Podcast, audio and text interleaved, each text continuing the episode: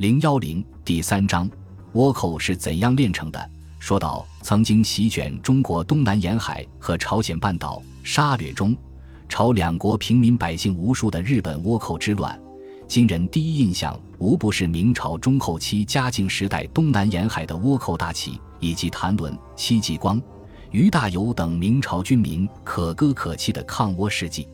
但实际上，倭寇对中国沿海百姓的祸害，远比此时要早得多。早在元末明初之时，这场历时二百余年的抗倭战争就已开始。中国有史记载的最早倭寇入侵事件，是元朝武宗至大元年（公元一千三百零八年），倭寇连传数百，掳掠宁波。今人说倭寇，总说是日本破落武士以及沿海奸民自发组织的海盗团伙。似与日本政府无关，但根据有关日本史料记载，这由历史记载的第一次倭寇入侵却为日本的政府行为。彼时，日本正是镰仓幕府倒数第二任统治者九明亲王，日本后深草天皇之子。统治时期，他在位时确立日本的武士道精神，并开始组织船队劫掠朝鲜和中国的沿海地区。曾有大臣后草建司劝他不要激怒中国。他答道：“唐、中国已不复从前，不足惧。元朝忽必烈时期的征日失败，让日本对中国从仰视变为平视。虽如此，彼时倭寇的主要掠夺对象仍然是距离其最近的朝鲜。元末至正年间，天下大乱时期，倭寇对中国沿海的侵扰一度达到极盛。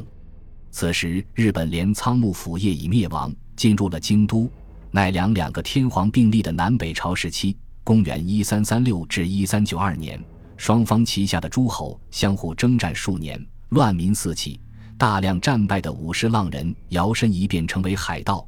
这些海盗多来自日本的长州、萨摩、鹿八岛等地。日本南北朝下属的大明，也有人资助海盗集团劫掠后坐地分赃。入侵的路线大体是每年四五月间。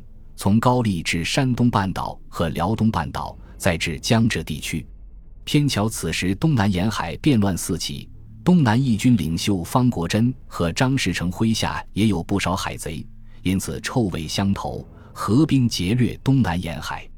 尤其可恶的是，他们经常在沿海捕获乡民，掳至日本后，令剃日式发型，穿日服学日语，将其日本化，再挟持至中国劫掠。与官军围剿时，就令这些人为炮灰。